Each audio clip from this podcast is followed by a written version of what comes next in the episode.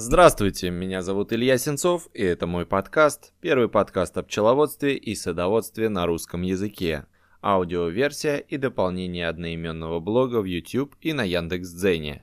Здесь вы найдете наши переводы иностранных роликов, лекции, интересные разговоры и истории от специалистов, советы, посвященные пчеловодству, садоводству, деревообработке, виноделию и кулинарии, и в целом сельхозбизнесу. Вы можете слушать нас в Google подкастах, Spotify, Anchor FM, Яндекс Музыки, ВКонтакте и, наверное, самое удобное слушать в нашем телеграм-канале Блог Сенцова. Оттуда можно загрузить записи на телефон и слушать, когда это удобно. В поле, в лесу, в машине и на прогулке.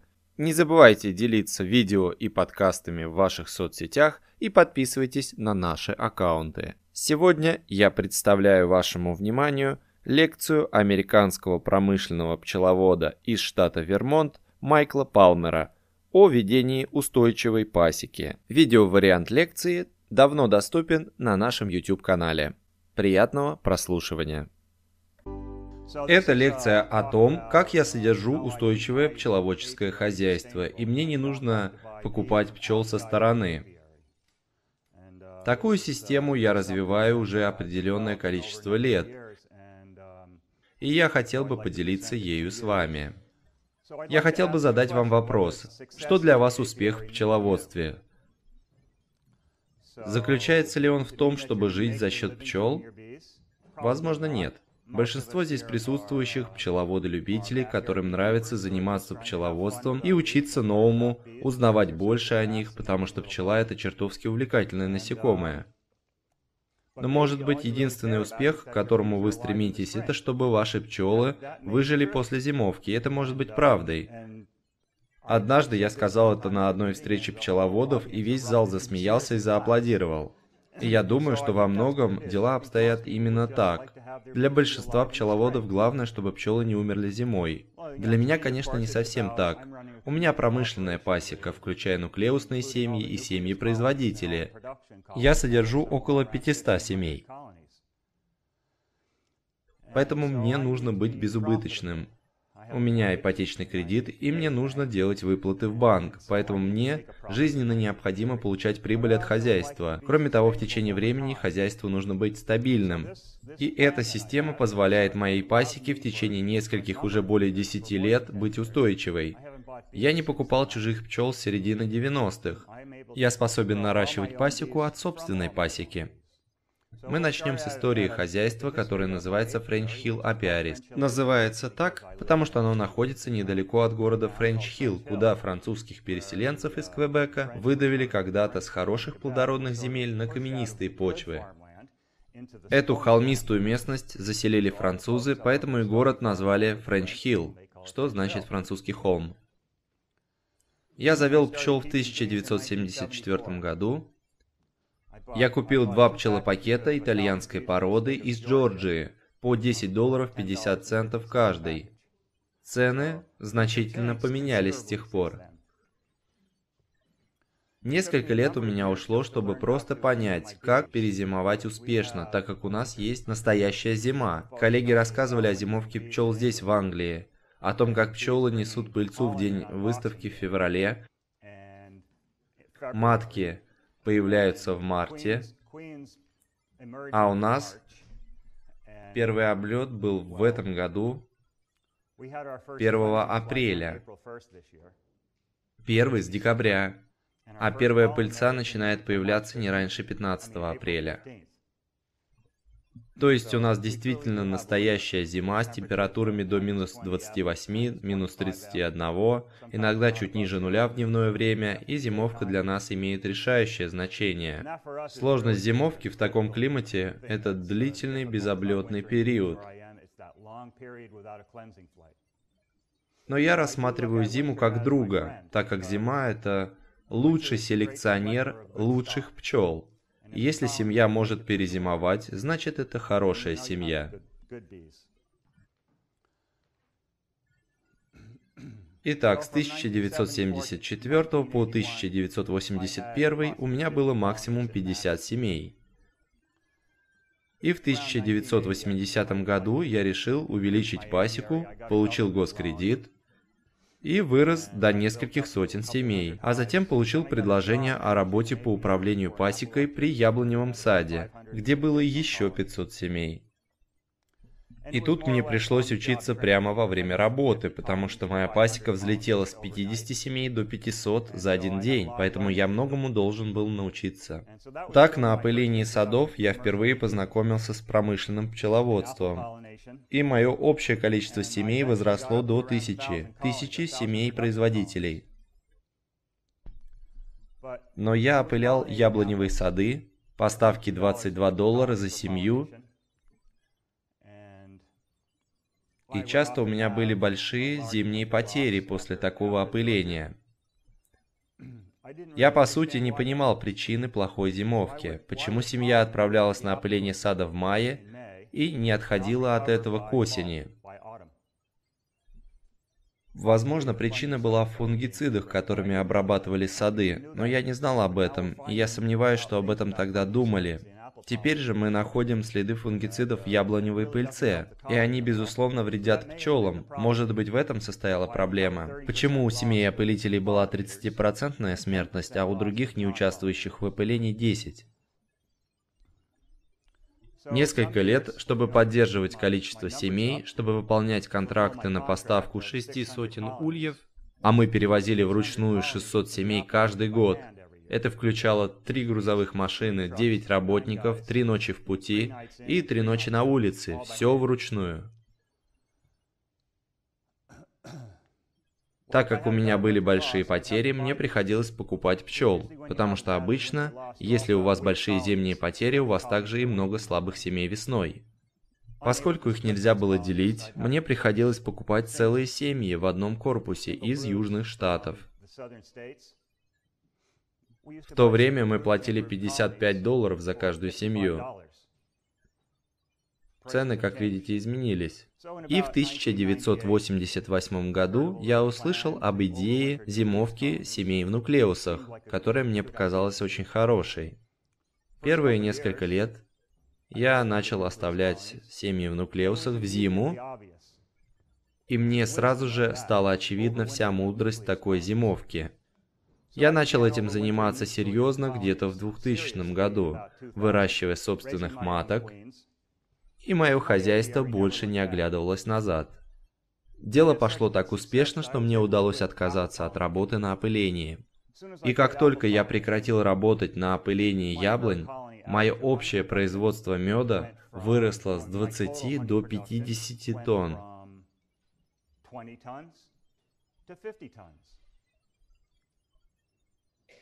Вот что происходит, когда вы перевозите пчел на опыление садов на север и северо-восток США. И продолжая работать так, я стал более эффективным. Очень скоро у меня стало столько пчел, что я не знал, что с ними делать. Когда появился синдром разрушения пчелиных семей, и все стали терять пчел, мы чесали головы, о чем это они там говорят. У нас было больше пчел, чем мы могли использовать. У нас было столько пчел, что это даже становилось шуткой, этот синдром. И мне кажется, это ответ на вопрос, как содержать пасеки в течение долгого времени. Многие годы мои пчелы умирали так же, как и ваши. Каждый год я терял семьи от голода. Да, когда я только начал заниматься пчеловодством, я терял много пчел от голода. И, скорее всего, это была самая крупная потеря. Или, например, от антисанитарии. Это трехкорпусный улей. Столько примерно снега у нас. Вы видите, что может произойти, если пчелы долго сидят без облета? С декабря по апрель. Некоторые семьи выглядят вот так. А что насчет назематоза? У нас есть потери от назематоза. Или акарапидоз. Я не знаю, есть ли у вас еще потери от трахейных клещей, но вот как это выглядит. Пчелы выкучиваются из улья и умирают в снегу, в то время как остальная пасека спокойна. К весне ничего не остается, кроме маленькой кучки пчел на земле. Я сдавал пробу в лабораторию моему старому другу в Мэне. 95% пчел инфицированы. просто мертвы. А как насчет этого маленького кровопийца-вампира? Вы теряете пчел из-за него, я теряю из-за него, все теряют из-за него. Ну а как вам этот паразит? У вас есть такие здесь? У вас нет бурых медведей? Вы не представляете, как вам повезло. Это произошло в этом апреле. За две недели до этого мы проверяли пасеку. Все было отлично. Прекрасный сильный тачок. Через две недели ничего не осталось. Это вопиющее безобразие, такой вид разбил мне сердце. Мертвая семья из-за медведя, или из-за назематоза, или из-за вараатоза остается мертвой, и нам нужно как-то восстанавливаться после этого. Звучит знакомо? Вы теряете пчел по тем же причинам, кроме медведей, поэтому вам приходится решать, как заменять мертвые семьи. Вы, конечно, можете поймать раи. Когда я был молод, я сообщил о себе в пожарную службу и в полицию. И мне постоянно звонили из-за раев, которые улетали, садились на деревья, к вам по соседству. И никто не мог подойти к дому, потому что рядом свисал рой пчел. Полиция звонила мне, и я спасал ваш район, забирая пчел себе. Больше нет диких раев. Мне уже много лет не звонили, потому что воротос и другие вредители и болезни убили всех диких пчел. Единственные раи, которые остались, это раи из других пасек, которые селятся в пустотах и умирают на следующий год. Поэтому вы, конечно, можете делить ваши семьи. Да, это вы можете сделать, но какой ценой? Разве не ценой будущего урожая? Какого-то его объема? Если вы делите семью, и затем наступает плохая погода, смогут ли отводки развиться и дать урожай? Нет. Или, предположим, вы делите семью, и в течение времени она развивается, но наступает засуха, а вы пропустили главный взяток. Поэтому нам нужно держать сильные семьи всегда. Вы можете покупать нуклеусы, я вижу цены отводков здесь, и я просто шокирован. 195 фунтов стерлингов за одну штуку, и даже больше, в мае месяце. Я, пожалуй, куплю лодку. Я погружу мои отводки на лодку и привезу их сюда. Потому что мы получаем 130 долларов за один зимовалый отводок. Да, то есть вы можете покупать нуклеусы, вы можете делить семьи, вы можете пытаться ловить раи, но будет ли от этого эффект? А что насчет пчелопакетов? Безрамочные пчелопакеты в США – это один из способов начать пасеку. Все началось с Рута в 1879 году. Он знал, что он мог покупать дешевых маток с юга, и с их помощью делать новые семьи. Рано весной. Но в это время ему не хватало пчел зимовалых семей, чтобы стряхивать их. Поэтому он объявил, что заплатит по одному доллару за фунт любых пчел, доставленных ему живыми. И несколько человек откликнулись. Они придумали, как отправлять пчел, и в первый же год цена выросла вдвое потому что спрос увеличился. С тех пор сформировалась отрасль пчелопакетов, и пчеловоды США были полностью испорчены этой отраслью. Они производили хороший продукт за разумную цену и своевременно. Если вам нужны пчелы к 1 мая, вы получите пчел 1 мая. И теперь с ростом популярности пчеловодства, с момента обнаружения синдрома в США резко возросло количество пчеловодов. Настолько, что пчелопакетная отрасль не может произвести необходимое количество пакетов. Они пытаются произвести сотни тысяч пакетов и сотни тысяч маток для этих пакетов.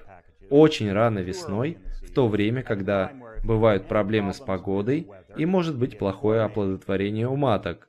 Эти пакеты направляются пчеловодам и умирают сразу же после заселения.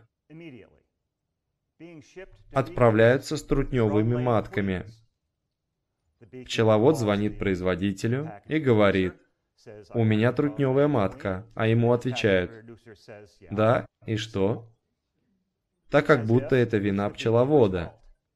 Все сваливается на пчеловода, не предусмотрена никакая компенсация денег производителям. И с моей точки зрения, сейчас отрасль производства пчелопакетов разрушается. И они потеряют ее, если не соберутся и не поймут, что происходит. Но тем временем пчеловоды принимают все на себя. И что нам делать? Как нам получить пчел взамен мертвых? Если три четверти того, что мы покупаем, умирает в течение года.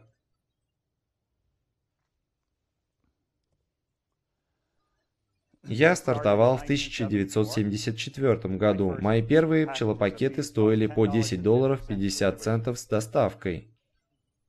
В то время оптовые цены на мед были 50 центов за один фунт. С такими ценами нужно 20-21 фунт меда, чтобы оплатить один пчелопакет. В то время было очень легко снять 21 фунт меда с пчелопакета. Через год цена выросла вдвое и составила 20 долларов, а стоимость меда осталась той же. То есть, чтобы оправдать пчелопакет, необходимо 40 фунтов меда. Здесь вы видите, что случилось в течение следующих лет с ценами на пчелопакеты после того, как пчеловодство стало более популярным. Они становились более и более дорогими. Да, цена на мед также наконец выросла. Но в 2013 году средняя цена на пчелопакеты была 100 долларов. Оптовая же цена на мед около 2 долларов. Поэтому все еще необходимо 50 фунтов меда, чтобы купить один пчелопакет. Но, как я сказал, 80% таких пчелопакетов умирает в первый же год. Предположим, умирает половина. Вы купили два пчелопакета по 100 долларов каждый.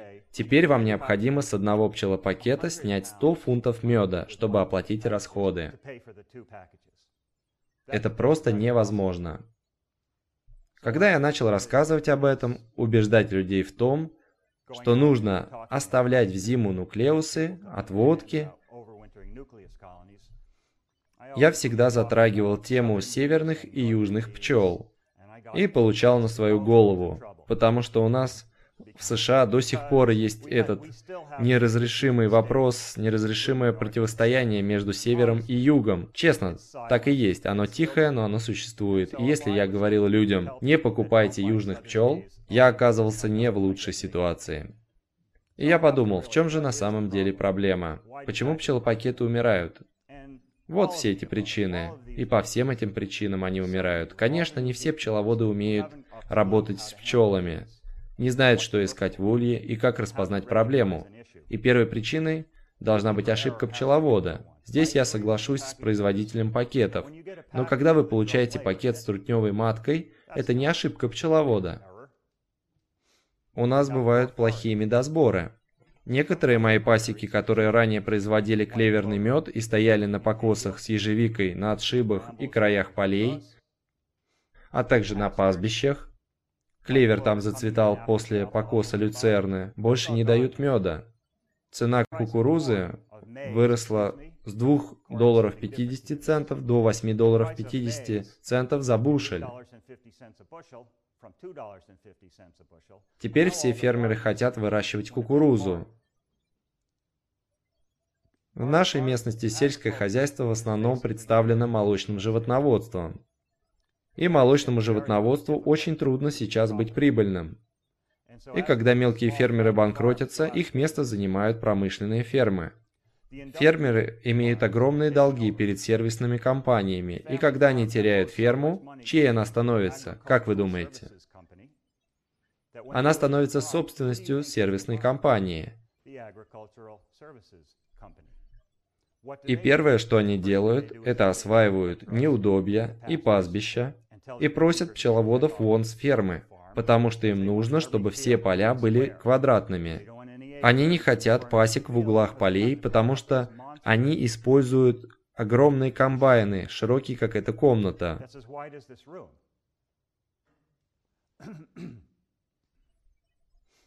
Из кукурузы нет взятка. Нет взятка с люцерны, которая четыре раза скашивается. Нет взятка с сои. И долина озера Шамплейн, где я содержу пасеки, превращается в пустыню без цветущих растений. Там нет ничего для пчел. Некоторые мои пасеки, которые раньше были лучшими по медопродуктивности, теперь стали худшими, потому что вокруг них ничего нет, кроме кукурузы и люцерны, которая скашивается 4 раза за сезон, и соя, которая не дает меда. Кроме того, у них также стали рождаться плохие матки, и пчелы стали болеть. Я не знаю, почему они болеют. От назематоза ли, от фипронила ли, которым обрабатывают пчелы от малого ульевого жука. Я не знаю. Мне кажется, все это влияет. Можно сказать, что мы стоим на распутье.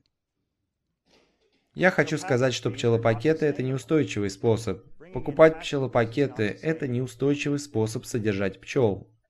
Здесь есть пчелопакеты в продаже? Я думаю, да. Их привозят с Италии, Греции и других мест. Да. Но это разумно?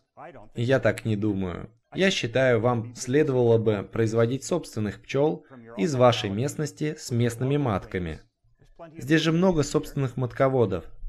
Я читал в интернете, что большинству пчеловодов здесь рекомендуется оставить дело производства пчелопакетов профессионалам. Да, я согласен. Производство пчелопакетов должно быть поручено профессионалам. Но кто эти профессионалы? Эти профессионалы – это пчелы. Именно они делают всю работу. А сделать отводки совершенно нетрудно. Если безрамочные пчелопакеты – это неустойчивый путь, то почему не покупать рамочные пчелопакеты? Или не ловить раи? Или не делить семьи? Ведь что-то из этого делает пасеку устойчивой. Я не имею в виду крупные кочевые предприятия в Северной Америке. Так вот, ничто из этого не делает вашу пасеку устойчивой. Что же должен делать пчеловод? У вас должна быть система, и этот разговор о моей системе. Я считаю, что нуклеусная семья – это основа устойчивого пчеловодства. Это фотография зимовалого двойного нуклеуса, которая сделана сразу же после схода снега. Посмотрите на это. Разве не прекрасно выглядит? А я ведь ничего особенного не сделал, кроме того, что поставил немного расплода и добавил пчел в середине лета. Позволил им развиться, не дал им роиться благодаря уходу. И вот что получилось. Я ничего особенного не сделал. Все сделали пчелы. Я предоставил им ящик, я позволил им начать, дал им матку, а они сделали все остальное. Это на самом деле несложно.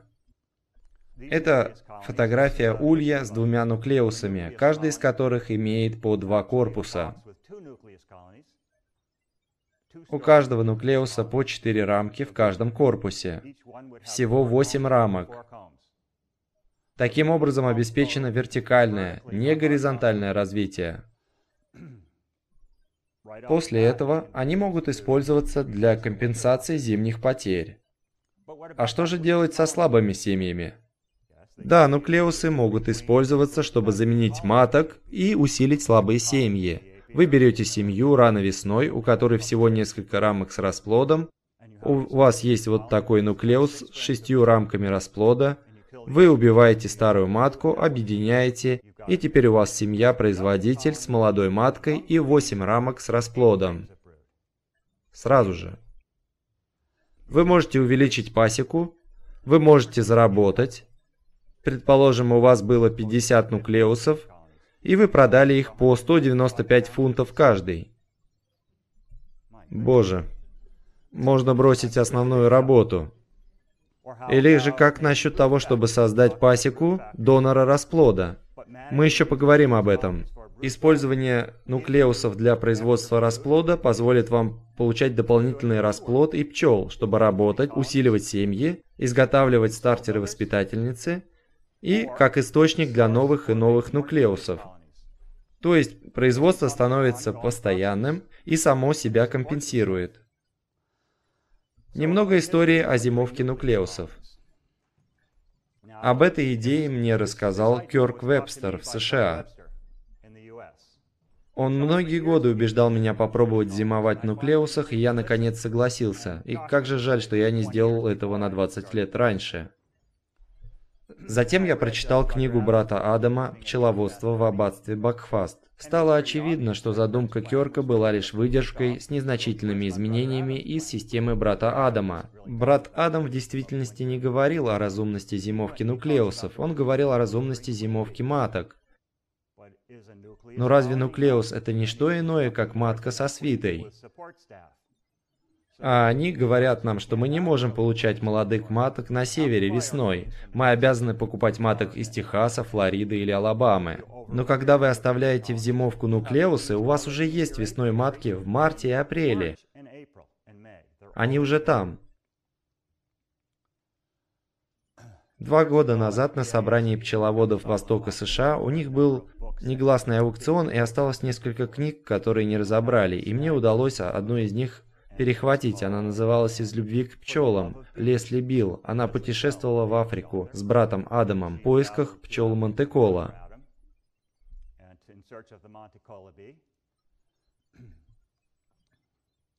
И в книге автор затрагивает историю аббатства Бакфаст, а брат Адам был главным последователем работ брата Колумбиана, который в 1900 году сделал четырехнуклеусный улей и после зимовки использовал эти нуклеусы, брал из них расплод для усиления продуктивных семей.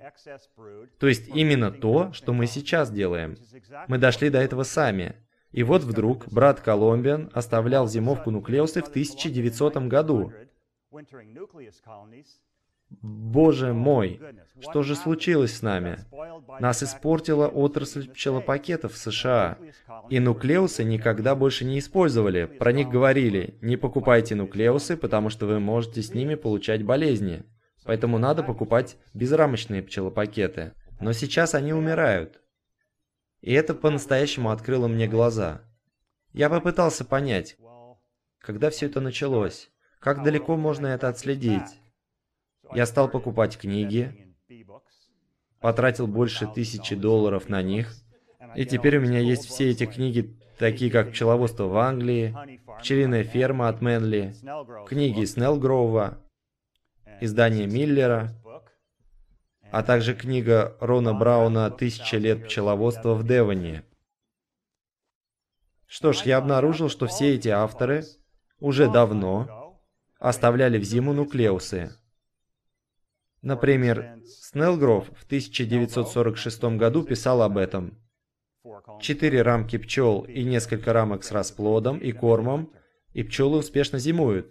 Или, например, у Мэнли то же самое. В 1948 году успешно зимовали нуклеусы. А вот Миллер в 1911 году пишет о нескольких семьях в одном улье, которые формируют один клуб пчел, так как будто перегородка разделяет одну семью, что мы сами обнаружили совершенно случайно, открыв двойной нуклеус в холодное время года.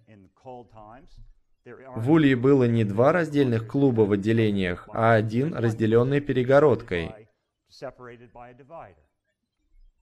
Это все невероятно. И это в 1911 году. И у него же есть отсылка к 1891 году что сразило меня полностью. Был один пчеловод в Девоне в 1862 году, который держал соломенные колоды. У него была колода со съемным верхом. И он делал надставку, вероятно, снизу. А верхнюю забирал с медом. Но нижняя часть была настолько заполнена пчелами и медом, что он снимал ее, ставил на новое дно, и пчелы выращивали новую матку. Что это? Разве это не было созданием нуклеуса после главного взятка, о чем мы, собственно, и говорим, в 1862 году? То есть нуклеусы были всегда. Давайте я спрошу, что вы видите здесь? Расплодную рамку, да. Идет взяток. Вы видите белый свежий воск, они заполняют ячейки. Хороший ли расплод? Не совсем. С ним что-то не так. Здесь что угодно может быть, матка или известковый расплод, семья чистит ячейки от зараженных личинок. Я же вижу потенциальную энергию моей пасеки. Эта расплодная рамка – это наиболее ценная вещь на моей пасеке. То, что я имею в запасе. Это потенциальная, не кинетическая энергия. Это ее будущее, будущее моей пасеки. Позвольте я спрошу. Это пасека с отличной производительностью. На этих семьях по 200 фунтов меда, но всегда есть такая семья, которая не справляется. Что же делать с такой семьей? Мы меняем в ней матку, конечно. Ведь правда? Мы делаем так. Но почему мы меняем матку? Мы делаем это в надежде, что в следующем году семья будет лучше. Но гарантирует ли замена матки, что мы получим более производительную семью в следующем сезоне? Нет, совсем нет. А что мне дает замена матки? Замена матки дает мне одну семью. Хорошо. Предположим, я делю эту семью, в которой я должен был сменить матку на нуклеусы. Я почти всегда могу разделить одну не очень продуктивную семью на четыре нуклеуса. Такой расклад получше? Когда получаешь четыре плодных зимовалых матки, чем одну. Я думаю, лучше. Предположим, у вас 10 семей производителей на вашей любительской пасеке и у вас 10 нуклеусов в двойных ульях. У вас большие зимние потери. Вы теряете 50% всех ваших пчел, половину семей производителей и половину нуклеусов. Что же осталось? У вас осталось 10 семей производителей, не так ли? Именно так. Потому что вы переселяете нуклеусы в основные мертвые ульи, и теперь у вас снова 10 семей. Вам пришлось покупать пчел из Греции или Италии? Нет. Вы заплатили 195 фунтов за каждый нуклеус? Нет. Нуклеусы перезимовали и уже на вашей пасеке. Они готовы к работе. Итак, как мы делаем эти нуклеусы? Это фотография различных видов ульев и сочетаний элементов. Это не имеет большого значения, какой вид улья вы используете. Все зависит от того, что внутри. У вас могут быть деревянные корпуса или маленькие корпуса из пенопласта. У вас могут быть кормушки-разделители, которые отделяют друг от друга два нуклеуса, или же постоянный разделитель, перегородка. Вы можете использовать маленькие деревянные подкрышники или мешочатую ткань. Совершенно не важно, какое оборудование вы используете. Используйте то, что имеете, то оборудование, к которому есть доступ, то, что у вас есть под рукой. Главное, решите делать сформировать нуклеусы, позволить пчелам создать семьи. Весной у вас будет что-то похожее на это. Фото снова после таяния снега. У этого улья все еще зимнее утепление. Эти мелкие семьи просто невероятные. Они изобилуют пчелой. Итак, как я использую расплод для формирования нуклеусной поддержки моей пасеки? Конечно, мы можем брать расплод из сильных семей. Такие семьи, как эти, безусловно, могут служить донором для нуклеусов. Но это не суть. Вам нужно использовать ваши ресурсы разумно и рационально. Является ли использование расплода продуктивной семьи, которая может дать вам 100 фунтов меда, рациональным? Возможно, нет. Я бы скорее пожертвовал непродуктивными семьями и позволил продуктивным семьям сделать столько меда, сколько они смогут. То есть вы берете пасеку как это, которая производит немного меда. Я сказал бы, что на некоторых из этих ульях около 250 фунтов меда, но всегда есть семья или несколько семей на вашей пасеке, которые менее продуктивные. Когда я говорю непродуктивные, я не имею в виду слабые или больные, а именно непродуктивные. Расплод должен быть здоров. И пчелы здоровы. Дело может быть в матке, или они роились и теперь они восстанавливаются. Но они все равно не произведут меда для вас в этом году. Поэтому вы используете в качестве донора эти непродуктивные семьи. Очевидно, что вам никогда не следует брать расплод из семьи с гнильцом, или из семьи со скосферозом, как это. У этой семьи было столько пораженного расплода, что от нее пахло. Иногда у нас бывают и такие случаи. Не стоит использовать такие семьи, в них нет достаточно здорового расплода, чтобы создать жизнеспособную семью. Вам не стоит использовать пчел с паразитирующими клещами. Посмотрите на этих больных бедняжек. Перенос их в нуклеус не означает, что семья будет здоровой. Они останутся такими же больными. Если вы делили семьи весной, вы, конечно, можете использовать эти отводки позже, летом, для заселения нуклеусов. Это не важно. Вы просто используете расплоды пчел, чтобы получить пользу. Вот как вы это делаете. Вы определяете семью, которую вы хотите разделить.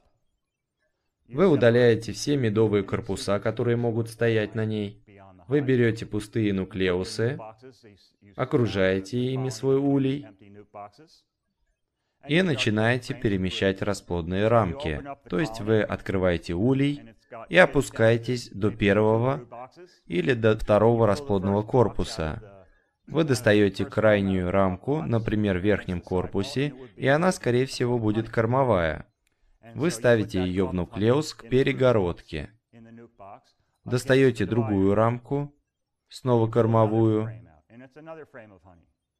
ставите ее к перегородке в другой нуклеус, так как каждый нуклеус требует кормовой рамки. Затем вынимаете еще одну рамку, которая полна расплода, и ставите ее рядом с кормовой рамкой, и так далее. Следующую расплодную рамку ставите в другой нуклеус к кормовой. Вынимаете смешанную рамку и ставите к хорошей расплодной. В нижнем корпусе, как правило, будут пустые соты. Вы вынимаете пустую рамку и ставите ее в нуклеус четвертой. То есть вы формируете нуклеусы, используя кормовую рамку, две рамки с расплодом, одну полную, другую частично, и рамку суши. Все эти рамки должны быть обсижены пчелами.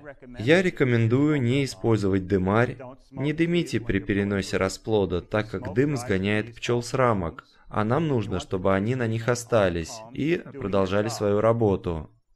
Вы забираете расплодные рамки с обсиженными пчелами.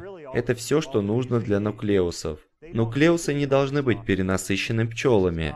Это не весенний отводок. Когда вы делаете весенний отводок, нужно стряхивать пчел дополнительно, чтобы расплод не замерз, так как по ночам бывает еще холодно, но в середине лета холодных ночей уже нет, поэтому вам не нужен нуклеус, забитый пчелами. Вам нужно немного пчел на расплоде для поддержания необходимой температуры и заботе о расплоде до его выхода, потому что как только расплод из этих полутора-двух рамок выйдет, у вас будет нуклеус полный пчел. Таким образом, вы разбираете два расплодных корпуса и формируете максимально возможное количество нуклеусов. Свои я перевожу на новое место. У меня так много тачков, что я могу делать нуклеусы на тачке номер один, отвести их на тачок номер два, поставить их на землю, подсадить им матку, сделать нуклеусы на тачке номер 2, отвести их на тачок номер 3, поставить их, подсадить матку или установить маточник и так далее. Они будут работать. Через 10 дней я проверю клеточку и узнаю, начала ли матка яйцекладку.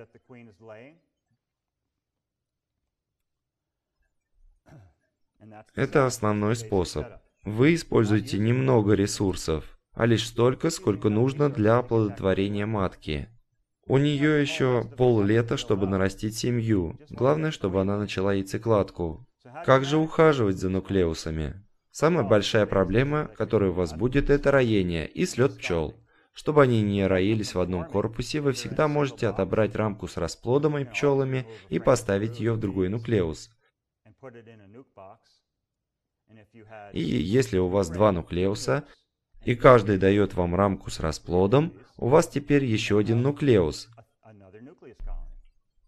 Если же у вас пасека из нуклеусов, как у меня, я, например, могу отбирать по рамке с расплодом из каждого и делать новые, перевозить на другую пасеку и получить еще одну пасеку из нуклеусов, давая им постоянно сушь, чтобы матке было где вести яйцекладку. Вы можете положить на двойной нуклеус разделительную решетку, только так, чтобы матка не смогла пройти под ней в другое отделение, и если нуклеусы хорошо развиваются, вы ставите на них общий магазин. Так они работают вместе, они не дерутся, они не убивают соседнюю матку, и вместе хорошо. Получается двухматочное содержание, у них нет проблемы с матками. Они заполняют магазины медом, при отборе меда вы, конечно, должны использовать пчелоудалитель над разделительной решеткой. Пчелы уйдут в тот нуклеус, который хотят. Они не будут драться, но тогда у вас останется два нуклеуса и ни капли меда в них, потому что они сложат весь мед в магазины. Вот это уже вопрос. Это не дело, и не лучшее, что можно сделать, потому что в данном случае вам придется кормить пчел большим объемом сиропа. Вы можете расширить семью, если вы используете подвижную кормушку в качестве перегородки.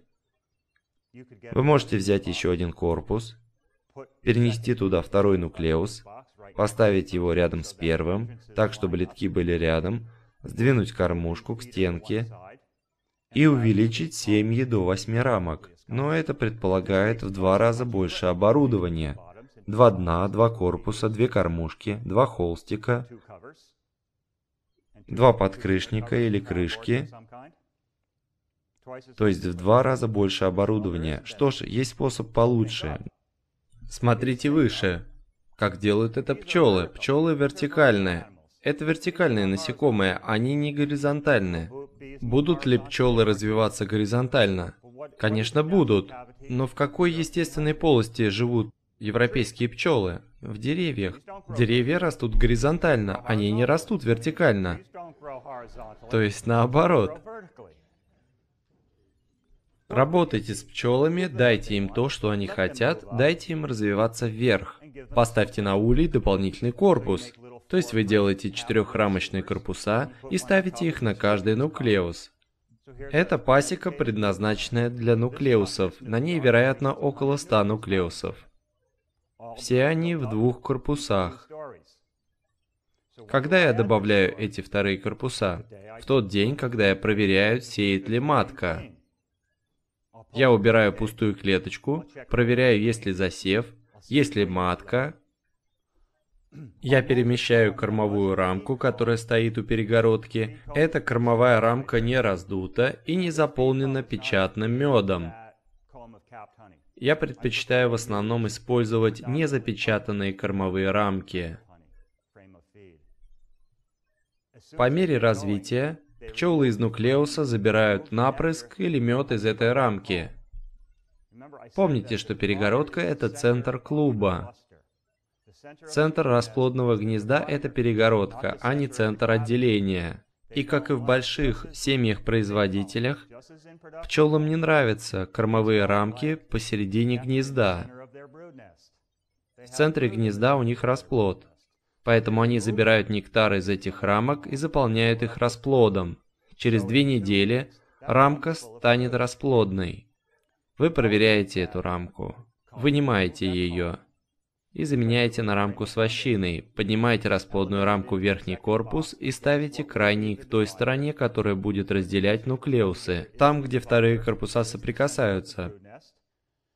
Добавьте еще три рамки с вощиной во второй корпус и закройте. Они отстраивают эту вощину так быстро. Им она очень нравится. Они строят отличные рабочие соты. Нуклеусы выстраивают рабочие соты. Они не делают трутневые соты. В первый год они их не делают.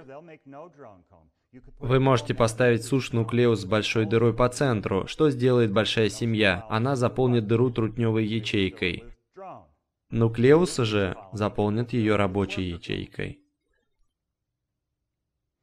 И на самом деле, разве в это время одной из наших проблем не является отсутствие суши? Эти семьи при взятке выстроят эту вощину так быстро, что нам нужно будет изымать частично выстроенные соты и заменять их снова вощиной. Иногда приходится это делать в третий раз. Все подобные нуклеусы отстроят минимум по 4 рамки с вощиной.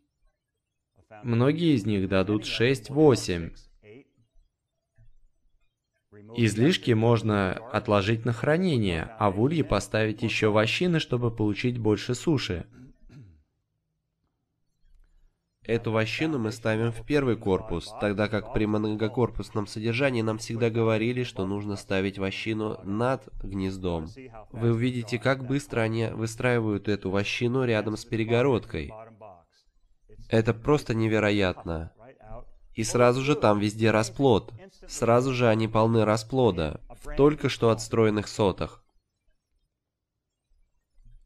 Продолжая, вы посмотрите, и заметите, где находится расплод. С правой стороны будут темные соты. Эти три рамки были с вощиной. Вы видите, где расплод? Когда осматриваете эти нуклеусы, не обязательно поднимать рамки. Просто поднимаете корпус и смотрите снизу. И проводя осмотр, вы можете заметить что-то подобное. В этой мисочке может быть яйцо. Если так, то пора вынимать некоторые рамки и добавлять другие. Если это медовые рамки, отложите их на хранение. Если это расплодные рамки и нет больше места, усильте ими какую-либо из семей на пасеке, добавьте вощины или добавьте суши, если вы опережаете роение. Ставьте ее к перегородке, потому что перегородка – это центр гнезда. Именно там матка будет сеять. Таким образом, вы можете опережать пчел, изымая отстроенные рамки и подставляя им другие. Дополнительное преимущество зимовки нуклеусов – это оценка маток. Если вы собираетесь заменить матку в улье, в этой семье может быть 20-30 сатарамок, и все это хозяйство вы доверяете в руки одной матки – и вы оцениваете ее. И что будет, если она не справится? Вы просто потратите впустую все это оборудование на нее. Дело в том, что нуклеусные семьи работают точно так же, как большие продуктивные, но в меньшем масштабе. Поэтому вы можете оценить этих маток, не затратив много ресурсов. Вы сможете получить весенних маток, вы можете делать пчелиные бомбы, как я их называю, которые представляют собой нечто похожее на то, что делал брат Колумбиан. Вы вынимаете излишний расплод и снабжаете им семьи, которым требуется усиление, и они взрываются от пчел, как будто на них бомбу бросили. Итак, нуклеусные семьи поддерживают основные продуктивные семьи. А что же поддерживает нуклеусы? Фабрики расплода. Это так называемые фабрики расплода. Это зимовалые нуклеусы, у которых я периодически забираю расплод, ограничивая их в трех корпусах. Забираю столько расплода, чтобы было достаточно, чтобы семья не разроилась, но недостаточно, чтобы она сильно ослабла. Собираю расплод и делаю другую нуклеусную пасеку, используя исключительно собственные ресурсы. Итак, главный вопрос, где вы можете их взять? Вот она, красавица. Матка, волосы и ножки. Красивая ямочка на грудке. Большое жирненькое брюшко, она бесподобна. Я влюблен. Ну, выращивание маток – это вопрос маточного молочка, а именно увеличение его производства. Из всего имеющегося расплода вы можете сделать стартеры-воспитательницы, которые неимоверно сильны. Это одна из таких семей. Как считаете, достаточно в ней воспитательниц? Конечно. Максимальное увеличение количества молодых пчел в стартере ведет к увеличению выработки молочка. Но как сделать такой стартер? Где взять расплод? Очень просто. Вы берете его из зимовалых нуклеусов, но не из продуктивных семей. Иначе же их ресурсы будут потрачены. Поэтому вы используете нуклеусы. Именно это делает пасеку устойчивой. Это стартер-воспитательница, сформированная по принципу брата Адама. К сильной семье добавляют расплода без использования прочих ресурсов. Готовятся прививки, делается подкормка, и вы делаете эти семьи монстры. Это перенос личинок.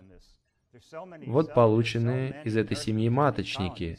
В них так много молодых пчел, что они выращивают прекрасных маток и отстраивают маточники таким образом, что в них остается еще маточное молочко после выхода матки. Столько маточного молочка, что они даже не могут его полностью использовать. Это тачок для спаривания. На нем у меня около пяти сотен нуклеусов. Здесь на них стоят кормушки. Я могу подсиливать семьи воспитательницы после отъема маточников. В тот же день я еду к нуклеусам-донорам расплода, отбираю рамки, даю им другой корпус, снова для развития. Это пасека воспитательниц. Представьте, отобрать две тонны меда от пасеки после получения полутора тысяч маток от нее же.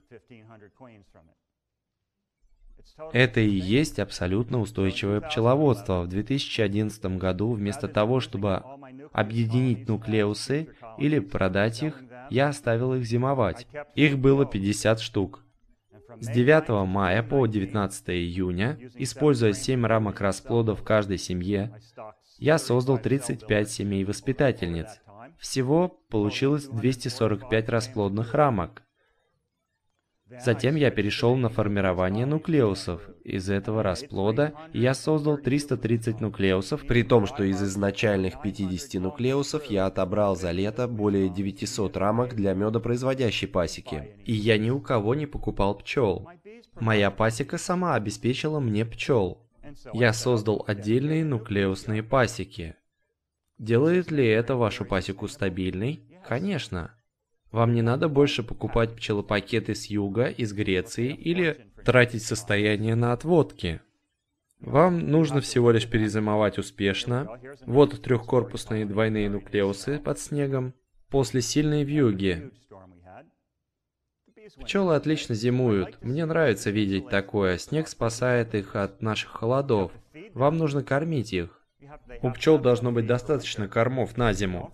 Вы не даете столько, сколько они могут взять, потому что пчелы, они как мальчики-подростки. Иметь нуклеусную пасеку это все равно, что целую аудиторию подростков. Накрыть перед ними стол, и они съедят все до крошки, независимо от того, сколько вы положили. Пчелы съедят все. Если вы заполните каждую ячейку в сотах семьи, у пчел не будет пространства для клуба. Они не смогут регулировать температуру в центре расплодного гнезда.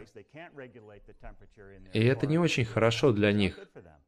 Вам нужно кормить их столько, сколько им нужно. Я определил и даю семьям около 8 литров сахарного сиропа. Все остальное они заготавливают сами. Верхний корпус довольно хорошо заполнен, а в нижнем остается немного меда. Я утепляю крышку полистиролом, оборачиваю ульи черной бумагой для лучшего освещения, но не для изоляции. И вот она, эта нуклеусная пасека, готовая к зимовке. Что-то вроде этого. Это семьи-производители с нуклеусами сверху. Это еще одна причина, почему я перешел к двухкорпусному содержанию двойных нуклеусов. Так мне не надо поднимать их на другие семьи, чтобы им было теплее. Они отлично зимуют там, где стояли. Нет ничего, что я ненавидел бы больше, чем переносить ульи. Я ненавижу это делать. После 20 лет переноса более шести сотен ульев в сад и обратно. Вот что потенциальная энергия дополнительного расплода делает для вас. Эта система дает всех необходимых вам пчел. Такие пчелы будут развиваться весной быстрее, чем все остальные. Они невероятны. Итак, что же в этом главное? Устойчивое пчеловодство дает вам сильных пчел, большие урожаи меда, так как у вас всегда есть молодые матки и очень много пчел и расплода для подсиливания любой ослабшей семьи. Не знаю, помните ли вы былые времена, я не думаю, что вы вспомните те времена до аракопидоза, потому что трахейные клещи появились здесь так рано, в прошлом столетии. У нас они появились только в 1989 году, и я могу спросить аудиторию, как много людей помнит пчеловодство до трахейных клещей? Два-три человека поднимут руки. Но это так. Чтобы на пасеке сохранились все семьи, Не хотели бы вы получить удовольствие? Снова. А это удовольствие, я даже не могу передать, какое это удовольствие, выращивать собственных маток и пчел, и видеть результаты вашего тяжкого труда и труда пчел. Это невероятно. И это намного лучше, чем взять кредитную карту и перечислить деньги в Грецию. Шутите, что ли? Устойчивость делает пчеловодство снова удовольствием. Вы не обязаны идти по пути всех остальных.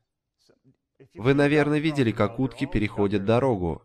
Каждая из них упирается в спину впереди идущей. Они слепо двигаются друг за другом.